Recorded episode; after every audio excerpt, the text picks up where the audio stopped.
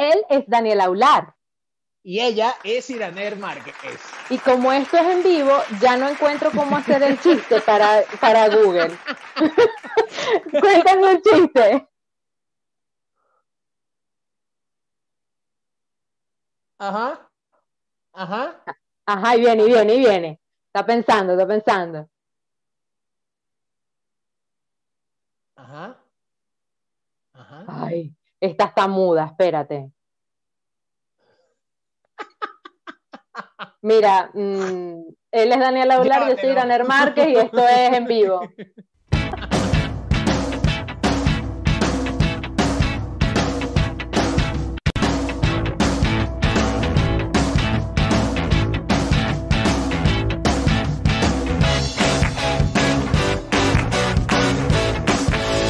Entre una cosa y otra.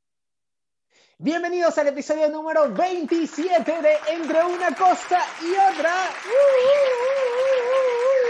Presentación versión 2. Con chiste, con chiste, con chiste. Ahora sí, ahora sí. Ay, Ah, olvídalo. Bienvenidos a este episodio número 27 que estamos transmitiendo en directo desde Madrid a través de YouTube, como cada dos miércoles a las 9 de la noche hora de España y que se está transmitiendo en vivo desde el estudio número 5 de Nosotricos Media House Ultra Plus y el estudio número 6 de Nosotricos Media House Ultra Plus. Un episodio que, como te comentaba, puedes disfrutar cada dos miércoles a través de nuestro canal en YouTube a las 9 de la noche y la versión de audio sale todos los jueves a las 7 de la noche, hora de España, en iBox, Anchor.fm y Spotify. Recuerda seguirnos a- también a través de nuestras redes sociales que solamente son Instagram, arroba Daniel barra baja aular, arroba Ira Márquez barra baja, arroba entre una cosa y otra barra baja. Y por supuesto, el señor que nos ha obligado no solamente No, a, repetir, a él no. no le vamos a picar quesillo en este momento porque fíjate tú, uno venía echándole flores y la tasca. La tasca. bueno, ¿cómo, cómo, ¿cómo sale lo alabado? Coño, la tasca. bueno, arroba VGS oficial para que también lo sigan. Y Para además- contrataciones. pero para contrataciones y que lo saque en vivo con audio. Y además recuerden suscribirse en nuestro canal en YouTube, así como lo están viendo en la animación. ¡Sale animación, Víctor! Pero bueno, nada, bienvenidos a este episodio número 27. Por cierto, Skoll negra. Mira, hoy, hoy yo he decepcionado a la no patria. puede ser negra. El Skol episodio con agua. es la primera vez en la historia de este episodio. Hasta luego. Bueno, mira, me da igual. Nosotricos, nosotros hasta la muerte. Juntos ¿Cómo hasta el final. Egle? Bueno, porque yo qué sé, se me olvidó. Y Chiro salió y todo, y yo qué. Muy mal. Estoy es paloma, estoy es paloma. Pero bueno, mira, ¿qué tal si arrancamos con, con el episodio de hoy? Porque venimos con actualidad actualizada al momento.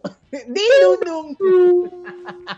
Hoy es un día de Din Dum Dum, pero porque de verdad, o sea, justamente cuando estaba eh, pensando en cómo íbamos a llamar este episodio, dije, vamos a llamarlo un update del 2020, porque sin duda alguna ya estamos en la recta final de que se acabe el año y este año no para de sorprendernos. O sea, cuando, cuando ya tú crees que no va a pasar nada más, que ya no puede pasar nada más, es como un comercial de teletienda y te sale el 2020 y te dice, y hay más, mucho más con esta oferta.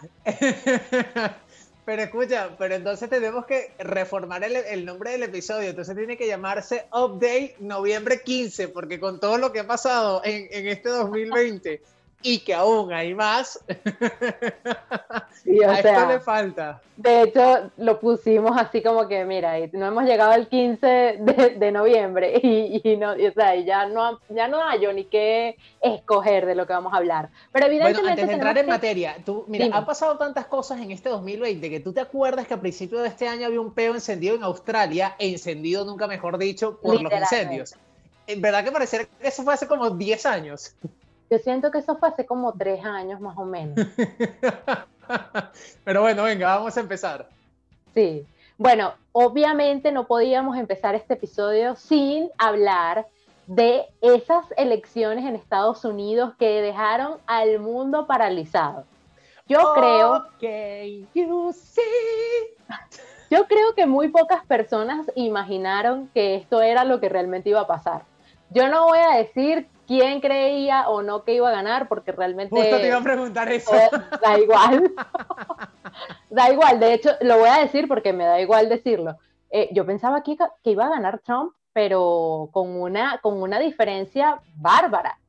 Y aunque pero pensabas que iba a ganar Trump por, por, o sea, movilizar el mismo grupo de personas que lo votó o porque quizás Joe Biden era como ese Sleepy Joe que, que él quería vender de esa persona mayor, medio adormitada, etcétera. Eh, ¿Por qué pensabas que, iba a ganar Trump? Por cierto, saludos a William. Un abrazo, William. ¿Quién es William, mi papá? Hola, papi. Mira, este. Sí, yo pensaba que iba a ganar Trump porque, porque Trump tiene una cosa que nosotros conocemos muy bien y es que despierta las pasiones eh, muy, muy arraigadas de, los nacionalistas americanos, de los que son eh, América para los americanos y todo este rollo tipo plan Marshall balurdo y bla, bla, bla. Entonces yo decía, bueno, esta gente, esta gente, sea como sea, se va a pronunciar. Y yo sentía también, tenía como una, una pequeña sensación de que había mucho ni-ni, ¿sabes? Como en Venezuela que había gente que estaba pero que no, que está, que no estaba, que bailaba pegado pero que no mucho, que, que no pulía la villa casi, ¿me entiendes? Que fregaba los platos pero lo dejaba medio, ajá, una cosa que no entendía yo para dónde iba. Pero mira, mi amor. Bueno, uno, unos ni más de lo habitual, porque de hecho en, en, los Estados Unidos no suele ser muy habitual, que, o sea, no hay como una cultura de voto realmente. No como lo esperamos, porque, a ver, Joe Biden creo que está cerca de los 80 millones de votos, pero es que en Estados Unidos hay burda de gente. Y hay un montón de gente que no está inscrita en el registro, porque tienes que irte a inscribir en el registro, parece que lo tienes que mantener actualizado, o sea, es una movida y, parece que no hay tanta cultura de, ir a votar, pero en este caso, incluso fíjate, fíjate lo loco de este 2020. Pensa, la mayoría de la gente pensaba que iba a ganar Trump, termina ganando Biden y termina convirtiéndose en el, hasta el momento en el presidente con mayor cantidad de votos en la historia. Entonces, ¿cómo? y aún hay más. Pero ahorita con, exacto, pero es que ahorita incluso, si, si te fijas de lo que estás comentando, el año pasado hubo menos participación electoral y yo creo que mucha gente que el año pasado o en las elecciones pasadas. Exacto, en las elecciones pasadas, quise decir eh, en las elecciones pasadas no hubo tanto, tanta masa electoral y yo creo que viendo lo visto, como dicen aquí, dijeron, mira chicos, vamos a inscribirnos en esta vaina porque eso sí es verdad que si no votamos mm, se vuelve un desastre eh, eh, el patio y la verdad es que, bueno, no es lo que la gente espera, ¿no? Claro, yo creo que aquí también hay varias cosas. Quizás, evidentemente, habrá muchas lecturas. Eh, por un lado, puede ser incluso la respuesta de un montón de gente ante eh, la manera en que Trump llevó a cabo la lucha contra el coronavirus y cómo lo está haciendo. Fíjate que, por ejemplo, el primer ministro británico tenía como una línea similar, pero luego lo cambió y se alineó a, Europa. Trump lo mantuvo bastante populista, extrema derecha, y no sé si es parte de lo que le esté pasando factura, porque yo siento que era como todo el mundo contra Trump, ¿sabes? Como todo lo que eh, el aparato democrático frente a Trump. Entonces, yo, yo, creo que fue parte de eso también y la gente, por lo visto, salió, salió a apoyarlo. Una de las cosas negras que no sé si te pasó a ti, pero que a mí me sorprendía muchísimo es ese montón de gente, sobre todo ese montón de venezolanos, rasgándose las vestiduras por Trump o incluso por Biden. Que yo digo, a ver, esa gente con la que está cayendo en Estados Unidos, en el to-do list que debe tener esa gente entre los Venezuela, no debe aparecer, ¿sabes? Porque yo eh, pareciera que, sobre todo con el tema de Trump, lo vieran como El Salvador ¿sabes? Como que si fuese la persona que nos va a sacar de ese peo Y no va a ser así. No es lo que va a pasar. De hecho, me llama muchísimo la atención como la gente que estaba a favor de Trump eh, mencionaba que Trump los había sancionado y tal, pero creo que la gente olvida que las primeras sanciones fueron en el gobierno de Obama. De hecho, creo que incluso en el momento en que el Biden era vicepresidente. Eh, eh, me, me, preocupa porque, como Bolivia, ¿sabes? Como que Latinoamérica todavía no termina de pasarse ese chip de, de aprender de lo que hemos vivido y en definitiva creo que, Chávez ha hecho muchísimo daño en, todos nosotros. Fíjate que incluso en el extranjero estamos con las mismas pendejadas. Sí, justamente eso era lo que te iba a decir, más allá de, de analizar eso, eh, eh, buscándole un motivo, digamos, profundo, eso es darte a entender que, el daño que nos han hecho a nosotros mentalmente hablando es súper profundo eh, y todavía falta por subsanar, por entender, por adaptar, por, adaptar nuestras mentes, porque ni siquiera es otra cosa, es simplemente entender que son otros países, son otros modos de ver y de vivir la política. Eh, y bueno, o sea, esto no tiene nada que ver con, con ese momento que vivimos hace, hace, desde hace 20 años atrás, los que estamos fuera de Venezuela, evidentemente. Claro, pero es que fíjate que eh, menciona el tema de Latinoamérica, porque pasó en Argentina, ha pasado recientemente, recientemente en Bolivia, que de hecho recibieron a, a, Evo Morales como un héroe, ¿sabes? Entonces es como una situación donde sí, es cierto, el chavismo ha hecho mucho daño, y Chávez en particular hizo mucho daño en todos los venezolanos, eh, y, pero es que en Latinoamérica sigue ocurriendo, ¿sabes? Pareciera que la cuestión va a seguir. Sí, porque el populismo, el populismo, puede más con la cultura latinoamericana, por así decirlo. Tiene, Sobre todo tiene todavía un dominio importante.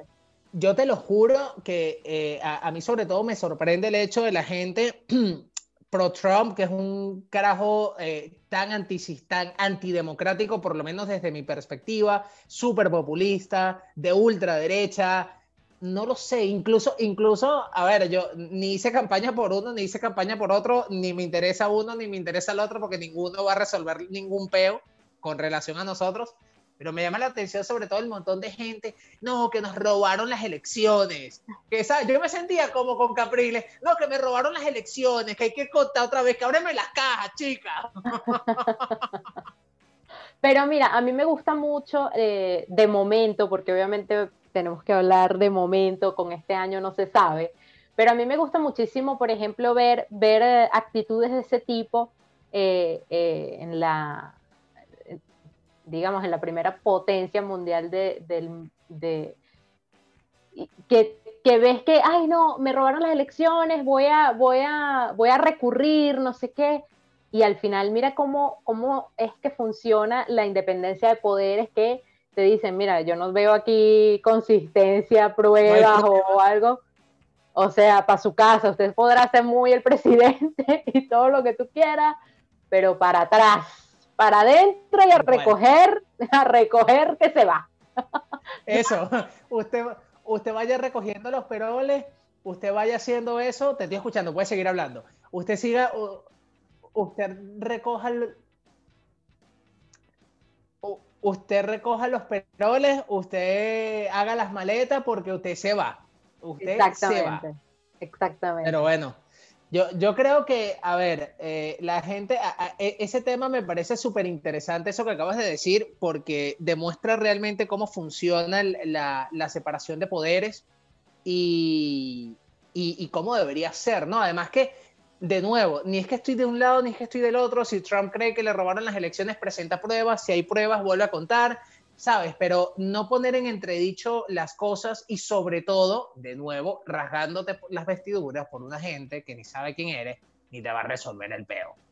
Entonces, claro. me parece de verdad eh, impresionante. Ahora, impresionante, lo que le espera al mundo, lo que le espera al mundo. Evidentemente, este nuevo gobierno, como lo estaba hablando incluso con mi papá en estos días, le va a dar mucho respiro a muchísimos eh, gobiernos que estaban amenazados, entre ellos el de Venezuela, porque evidentemente ahorita ellos tienen que ir con bastante mano izquierda tratando de re, rehacer la... Uh,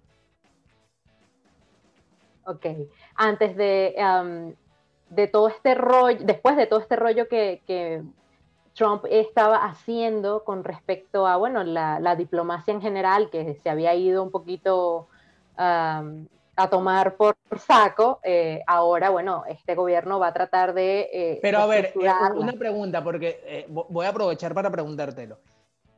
Por ejemplo, sobre todo porque tú lo estás diciendo y había visto un argumento similar en mucha gente.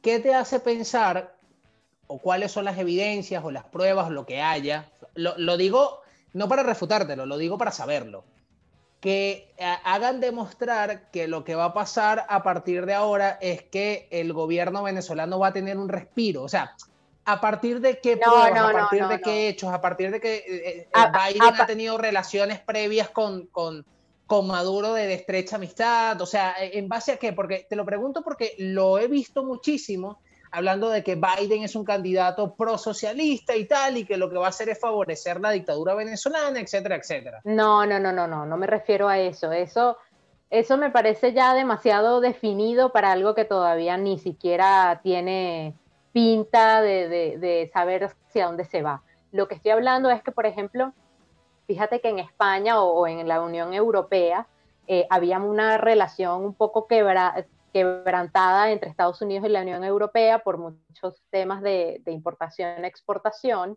y eso estaba dado a que no había una, un, manejo diplomático adecuado. Entonces, eh, todo se estaba manejando. Bueno, básicamente también porque una empresa. Básicamente porque Trump, tipo Chávez, expropiese aquí, expropiese allá, dijo, bueno, los impuestos son tanto. Y de hecho, muchos, muchas empresas. Claro, pero no se sentó a negociar él no se sentó a negociar y lamentablemente en esos casos hay que negociar. Y por eso te pongo el ejemplo de muchos, de muchas eh, relaciones eh, diplomáticas, entre ellas Venezuela puede ser una, eh, Cuba puede ser otra, entre muchas de esas que uno dice, no, yo no creo que este se vaya a sentar, pero muy probablemente sí se siente y trate de, ¿sabes?, de, de poner pañitos calientes porque la cosa estaba muy tensa para poder sacar adelante todo aquello que quizás quedó en tintas con eh, la actitud que tenía Trump ante eh, los demás. Pero bueno, eso habrá que verlo porque uno tampoco sabe si al final este se cambia la peluca y, se, va por el mismo camino y tú no te diste cuenta, nunca te enteraste. ¿Me entiendes? O sea, todavía queda 2020. claro, es que al final no lo sabemos. Primero, yo creo que eh, el, tema de, lo que está pasando con el coronavirus va a hacer que el tema de Venezuela quede muy al final, porque evidentemente la situación económica que se está viviendo en cada uno de los países que están afectados por esta son bastante graves y evidentemente el gobierno va a centrar sus esfuerzos en resolver eso primero. Entonces yo creo que habrá que esperar 2021, 2022 y ver qué es lo que puede ocurrir con, con el tema de Venezuela, porque fíjate incluso, entre que estábamos en, en pre-campaña eh, electoral y en campaña electoral, eh, a Trump con cosas relacionadas a Venezuela tampoco es que se le conoce algo muy recientemente, porque es que de nuevo, con la que está cayendo, es evidente que la gente va a estar pendiente del peo que tiene prendido en su casa, es normal. Claro. Eh, ¿Recogemos o no recogemos, VG? Yo creo que de repente deberíamos aprovechar. Vale, entonces mira, vamos a hacer lo siguiente. Vamos a ir con Din Dun Dun. Vamos a ir con el otro tema. Porque, bueno, nada, aquí ni pro Trump, ni pro Biden, ni pro nada. Pro. pro Nosotrico. Pino. Mira, vamos con el otro tema y vamos a hablar del estado de alarma nuevo estado de alarma en España. Un estado de alarma que como reza la Constitución, primero fueron por 15 días, pero luego el gobierno negoció con los grupos parlamentarios y ahora el estado de alarma se extiende por seis meses. Cheers. Te muestro, te muestro además cómo esto ha afectado no solamente eh, el área económica, social de este país, sino también cómo una persona demuestra a través de las redes sociales y directamente con la Policía Nacional cómo le ha afectado esta, esta medida nueva de estado de alarma. ¡Sale tweet! Pues esta es la prueba por la que, bueno, la gente está un poquito alarmada, no solamente por su economía o por, bueno, sus relaciones interpersonales, sino también por su vida sexual y abiertamente han hecho esta pregunta a la Policía Nacional, eh, específicamente a la Policía de Bilbao, en donde este chico, eh, bueno, esta chica dice, mira, tengo varias semanas sin tener relaciones sexuales y estoy conociendo justamente una persona y me encantaría eh, reunirme con esta persona para compartir y bueno, casualidad que vive en una de las zonas que está ahorita parcialmente confinada y bueno, hay incluso toque de queda y no se puede entrar ni salir a varias comunidades de España sin um, un justificativo que realmente um, sea válido para las autoridades, en este caso, o que tienes que ir a trabajar o que tienes alguna cita médica o que tienes alguna emergencia de fuerza mayor que obliga a que tú salgas o entres a esa comunidad. Esa es la situación que estamos viendo. Nos, nos hizo muchísima gracia eh, en este momento cuando, cuando vimos el tweet porque dijimos, Dios mío, o sea, ¿cómo es posible que la gente sea tan abierta, no? Pero es, eh, eso es justamente... ¿Has leído ya el tweet, negra? Sí, sí, lo expliqué porque lo dejamos para que la gente lo leyera, por supuesto. Bueno, pero para la gente que está conectada escuchando el podcast, voy a leer el tweet. Mira, el usuario que tiene como nombre Valen, arroba Inigo Valen, le escribe a la policía de Bilbao, acá en España, lo siguiente, arroba Bilbao barra baja policía. Por cierto, mira, la gente de la policía de Vizcaya... Barra baja, barra baja. Dice, llevo semanas sin tener relaciones sexuales y justo estoy conociendo a una persona de un pueblo colindante a Bilbao. Podría ir solo para satisfacer mis necesidades. Lo mejor de todo es que la policía le responde y le dice, buenas tardes, entendemos su situación. Ese tipo de prácticas no están reflejadas en las excepciones para cambiar de municipio. Tómeselo como la primera prueba de amor para su posible relación. Le deseamos mucha suerte un saludo.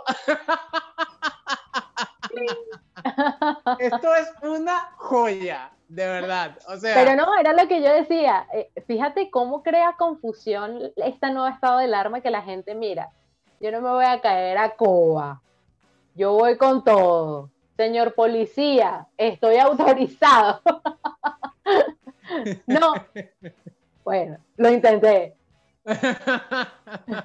Es que, a ver, eh, esto lo hacemos con, con, para, para, meterle un poquito de humor a un tema que realmente muchas veces no da chiste y, y, no da risa, y es el hecho de toda la situación que se está viviendo en España, porque eh, en este nuevo estado de alarma, pues el gobierno decretó que eh, las mismas comunidades autónomas fueran las que tomaran la decisión con relación a restricciones, toques de queda, horarios, si hay toques de queda, etcétera, etcétera. Entonces eso genera una confusión tal que nadie sabe nada.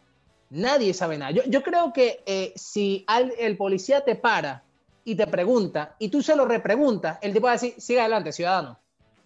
Porque es que nadie tiene ni puta idea de qué se puede hacer, qué no se puede hacer, hasta dónde, hasta cuándo. O sea, están jugando a una confusión tal que es impresionante y creo que incluso llega a ser hasta impresentable, porque en este momento lo que se necesita es información clara, directa y sencilla.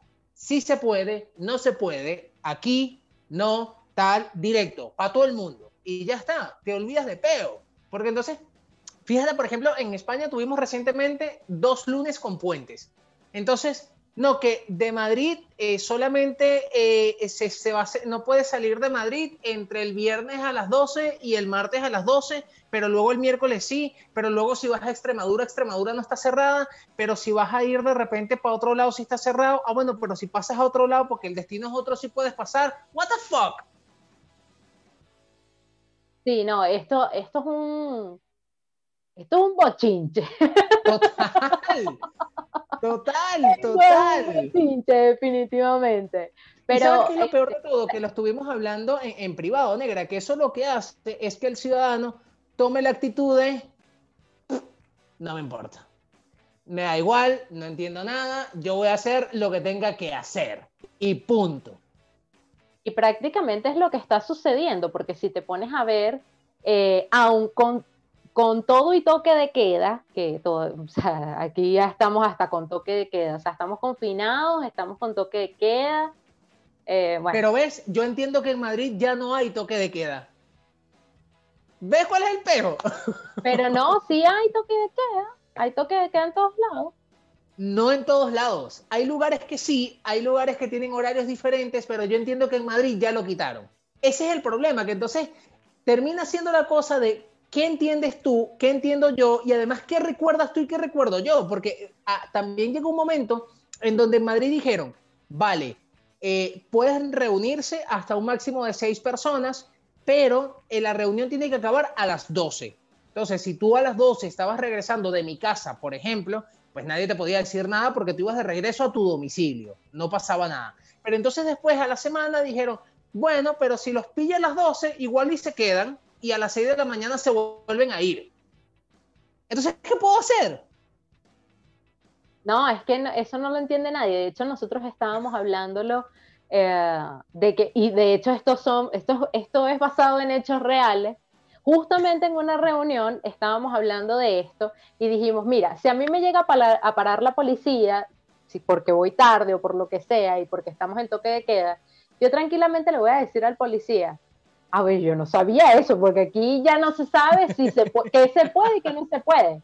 Y yo pensaba que el policía me iba a decir, sí, bueno, señorita, tiene razón, siga su, su curso hacia su casa, ya que tanto, porque claro, la autoridad pierde eso, autoridad, y pierde credibilidad ante, ante lo que está sucediendo.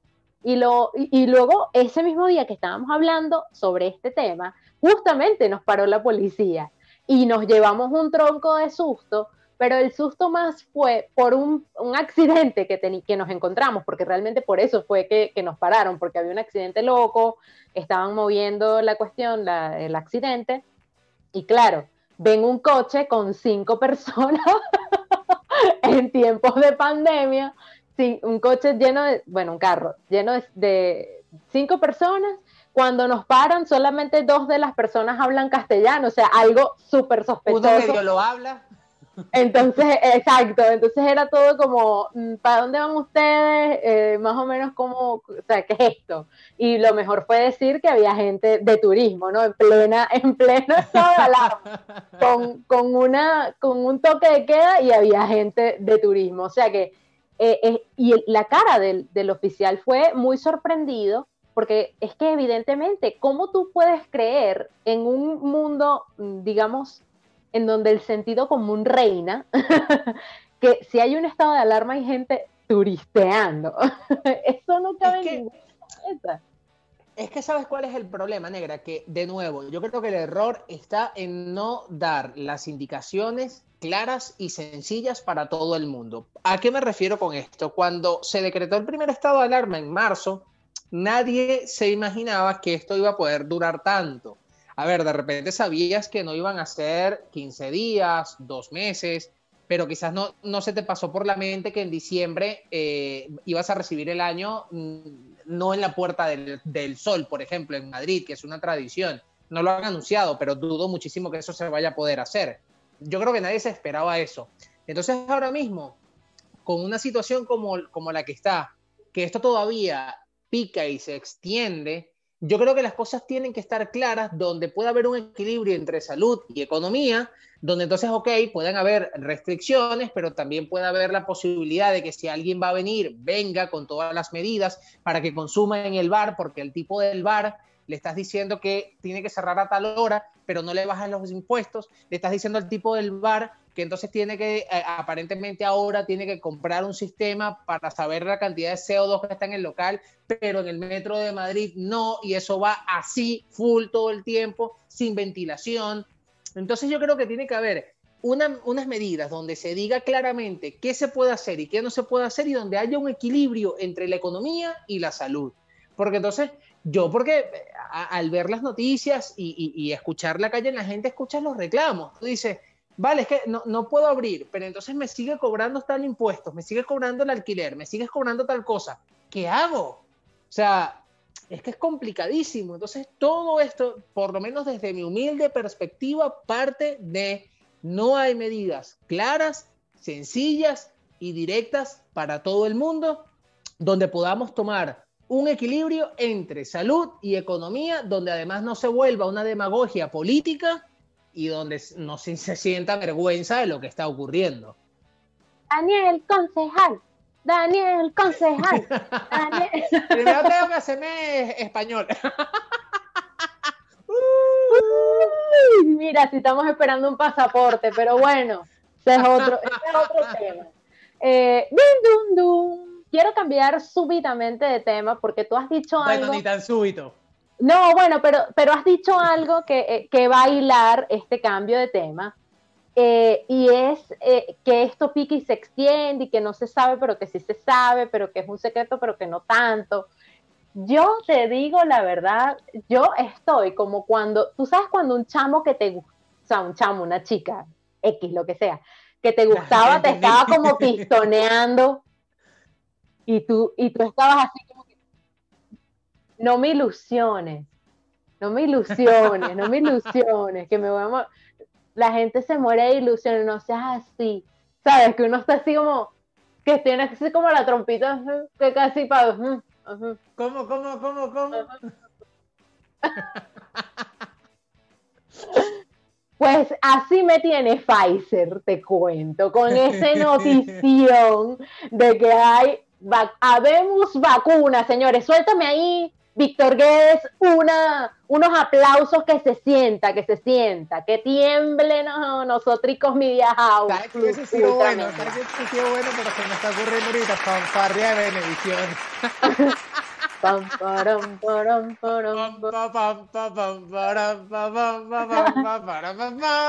Y a, y a su entrada triunfal, Pfizer con la vacuna. A ver, No, lo peor es que salió tu mejor ministro. sonando, no, Benevisión aquí, Víctor, eres grande, hermano. Víctor, ya, ya pagaste la novatada de- del audio, la pagaste muy bien. Pero- Con vos. Y desfilando un traje amarillo, viene la primera candidata, Miss Pfizer. Miss Pfizer. Ajá, negra, pero ¿qué ibas a decir? Que sale el ministro. No, y sale tu mejor ministro, que eso, bueno, solo tenía aquí ese señor como que soltó eso así y dijo, ah, en enero o antes tendremos la vacuna en España. Y yo, "Ah, no me hagas esto, no me ilusiones así, no juegues con mis sentimientos. O sea, tú sabes lo que A eso ver. significa para mí. Yo no sé si tú te acuerdas que hace unos meses eh, esa ilusión se sentía con Moderna. No, pero esto es una compra de una compra de una gente que compra, que vuelve a comprar y que te compra para que vuelvas pero- a comprar. Pero, a ver, la ilusión anterior fue con Moderna, que había logrado no sé cuántos avances y tal, no sé qué, y de hecho Y creo recordar que atrás. incluso la Unión Europea compró dosis también a, a Moderna. Aquí lo que me preocupa es que eh, pareciera que fuese como, la, como, como los papás con los carajitos. No, bueno, si haces tal cosa, después te llevo a McDonald's y después no te llevaban para McDonald's nada.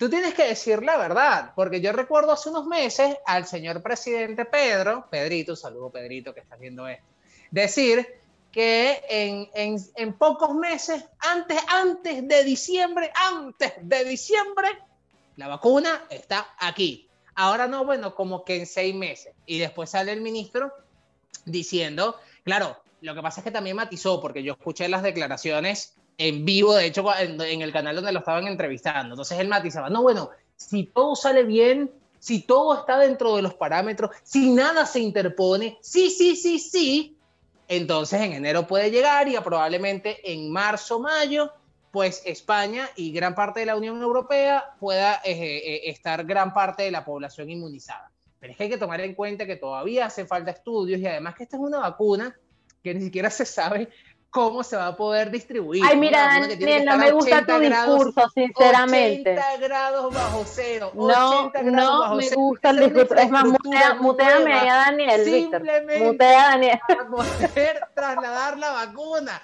Es que la gente hay que decirle la verdad. La gente no tiene Mutealo, cinco años de ¿qué decirle estás esperando? un caramelito. Tal, hay que decirle la verdad. Hay que decirle la verdad. no me gusta tu actitud, porque no estás siendo optimista. Mira, pero Ah, es que, no, pero es que, a ver. Ay, mira, tú qué que vas no a, sabes, tú qué optimista, sabes. que- La pregunta no es o sea, es más, esa no es la actitud, la actitud es esta que te traigo yo aquí. ¿Cuánto habrá luego que esperar para uno poderse vacunar? Porque eso va a ser una cola tipo mercal, una gente, ¿no? Que hombres, mujeres y niños primero, unos, Claro, unos que- violinistas ahí en la esquina amenizándote la cola. O sea, mucho venezolano con su cabita, ¿sabes? Vendiendo unas empanadas, una cosita para que uno, ajá, un- para ponerle espíritu y corazón, y al- ¿me entiendes? No, Eso es lo que tú realmente Cigarro, tienes café, que café, pensar. cigarro, cigarro, café, café, café, cigarro, café, Chocolate, café, chocolate, chocolate, café. chocolate. No, no, y el típico, el típico, dan 40 números. No, ahí está gente de las 5 de la tarde haciendo esta cosa. No, pero es que, a ver, evide- evidentemente van a pasar varias cosas. Lo primero es que, por ejemplo, nosotros, gracias a Dios, no somos población de riesgo y estamos como eh, eh, en el final de esa lista, porque en teoría primero van a ser las personas mayores, después van a ser los sanitarios, los policías. estoy de acuerdo. Y tal y cual. No estoy de acuerdo. Primero uno que ha estado encerradito y que ni siquiera enfermó. médico, Uno, uno que no ha está estado ni enfermito. marzo no dice eso. No estoy de acuerdo. A mí que me consulten. Pero tú te imaginas esa cola, Dios, negro. Pasa imagínate. Uh, Dios, imagínate la cola, imagínate la cola. Va a estar el típico que va a, a vender el puesto. O sea, va a hacer la cola a las 5 de la tarde porque casualidad vive al lado de la vaina donde vacunan. Entonces va a hacer la vaina a las 5 de la tarde. Te vendo el puesto, dame 50 euros para ti, por No, ser y, tú. y- y los que te alquilan la- el banquito, porque es que la gente deja el banquito. Entonces, no, bueno, dos euros el banquito. Dos euros el banquito aquí, dos euros el banquito allá. Exacto. Importante, importante el banquito. Y de repente el, el paraguas que no va a faltar, porque la lluvia, tal, invierno, Exacto. ¿sabes? El. No te va a faltar tu paqui, no te va a faltar tu paqui que te va a pasar cerveza vir, cerveza vir, porque coño, tampoco hay que, hay que dar chance también al mercado, es grande. Claro, no, y- cerveza vir, cerveza vir. Claro, y eso, eh, muy importante ese punto multicultural. O sea, ambos idiomas. Cerveza beer, cerveza beer, cerveza sí, cerveza sí, la gente ahí. Muy Apostando bien. todos los mercados. No, pero que la vacuna, no, pero que la vacuna es en ayuno. Uy, mi amor, mira, mientras yo empiezo a hacer la cola, ya yo digiero, ya estoy en ayuno cuando vayan a, a pincharme. Bueno, yo porque yo soy muy ácido porque hay cosas que hay que decir. Pero hay cosas también, como yo, de las que hay que reír, porque si no, ¿para No, qué? claro, si no nos volvemos locos. Por eso esto es una catarsis. Es una catarsis, una catarsis de cada dos miércoles para que se conecten con nosotros. Si logramos sacarles una sonrisa brutal, si logramos abrir un debate interesante, fantástico, y donde eh, además eh, estamos súper felices de, de compartir con ustedes cada dos miércoles en vivo a través de YouTube a las 9 de la noche, hora de España y además también los jueves en la versión audio a las 7 de la tarde a través de iBox, Anchor.fm y Spotify. Recuerda también que nosotros tenemos una vida que intentamos eh, publicar a través de Instagram y damos también algún que otro tip y algún que otro Está como la promesa de los políticos. Bueno, pero bueno, bueno, bueno, no, pero uno te me hace el intento, uno te me hace el intento para concha. Está como la promesa de los políticos.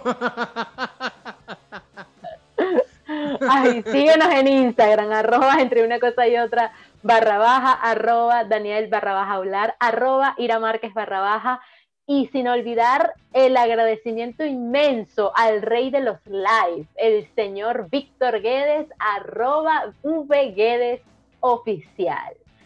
Que por cierto, todo. prende, prende, prende el micrófono ahí, eh, que salgas al aire. Tienes unos eventos ahí, unos shows, una cosa, yo te descompongo, tú me descompones y unos conciertos en vivo que, que, que por Un aquí, karaoke, un karaoke, un karaoke. Un karaoke, ¿no? Un y unos asuntos. unos asuntos. Karaoke, conciertos y todo lo que puedas conseguir en mi canal de YouTube. Mi canal de YouTube es VGuedes Oficial y ya está. V. O V Guedes, un como le decir. Tanto V que yo te me esforcé. Es más, estoy a punto de decir el V Guedes. Guedes. VGuedes. Oficial. VGuedes. Guedes, con Z. Eh, En Instagram, Víctor, pero, pero tienes por ahí un, un concierto, ¿no? O, o es, o es que yo me estoy adelantando a los acontecimientos y era algo que me habías contado. Muy probablemente. No, es que estoy haciendo conciertos cada, casi que cada dos semanas o cada semana voy haciendo conciertos. No, pero el otro, ¿tú? cosas. Yo solo no, no, no tengo nada. No, había uno que entonces yo creo que fue que me contaste tú a mí, después lo hablamos. Ay, Daniel no sabe guardar bueno. secretos. No, Bueno, concierto por- no, OnlyFans- por- OnlyFans sin camisa. Bueno, ya, Víctor, muteate, por favor. ya, ya. Después, Pero causa de divorcio. Podcast entre una cosa y otra.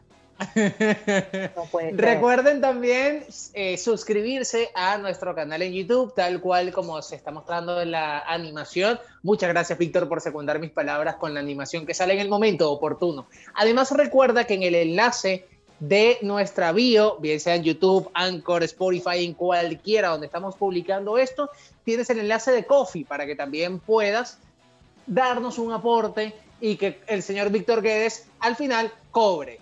Muchísimas gracias por estar con nosotros un miércoles más. Ella es Iraner Márquez. Y él es Daniel Aular. Y aquí seguiremos entre una cosa. Y otra. Hasta luego. ¡Hasta luego! Entre una cosa y otra.